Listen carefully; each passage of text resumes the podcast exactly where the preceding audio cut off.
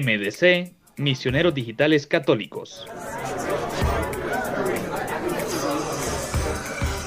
Te dejamos algunas pistas de nuestro siguiente santo.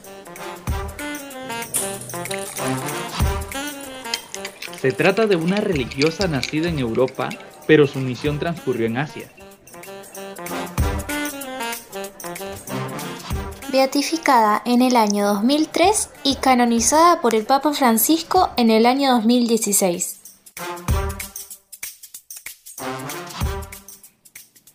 Icono de humildad y servicio a los más pobres entre los pobres.